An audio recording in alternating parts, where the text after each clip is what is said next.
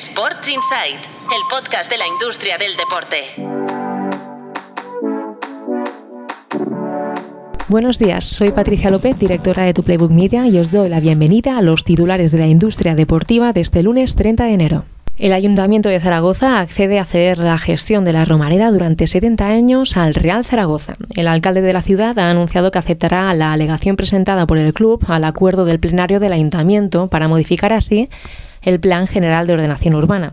De este modo, el club podrá cometer una importante inversión en el estadio que pueda amortizar y rentabilizar en un periodo de tiempo más amplio. En lugar de los 40 años iniciales, el objetivo es tener la concesión durante 30 años más.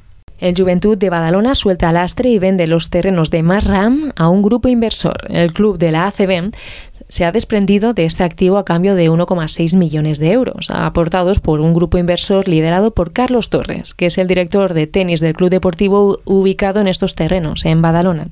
De este modo, la Peña se desprende de una inversión inmobiliaria que realizó en tiempos en que Jordi Villacampa era el presidente del club.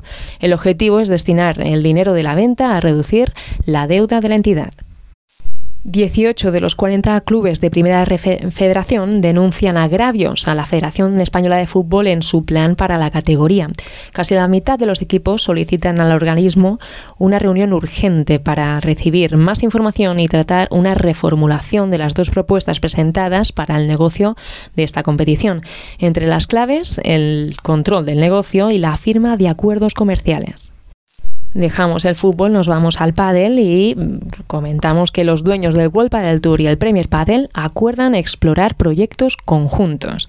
Qatar Sports Investments, la Federación Internacional de Padel y el Sindicato de Jugadores acuerdan con DAM, dueño del World Padel Tour, iniciar conversaciones para apaciguar la tensión que existe entre ambos circuitos con el fin de impulsar esta disciplina. Y por último, la asistencia de la, en la ACB se acerca a niveles prepandemia con 6.000 fans de media en la primera vuelta. A cierre de la primera vuelta, los clubes de la Liga Endesa promediaron una tasa de ocupación del 72%, según los datos recopilados por tu Playbook Intelligence. El dato aún es inferior a la temporada 19-20 y en otras temporadas anteriores, aunque hay un asterisco que hay que comentar, y es que por primera vez en el último lustro no están dos de los clubes que han liderado la clasificación de asistencia en las últimas temporadas. Por un lado, Movistar Estudiantes y por otro lado, Hereda San Pablo Burgos, que compiten en Leporo. Estos dos clubes tenían registros de entre 8.000 y 9.500 espectadores por partido, respectivamente.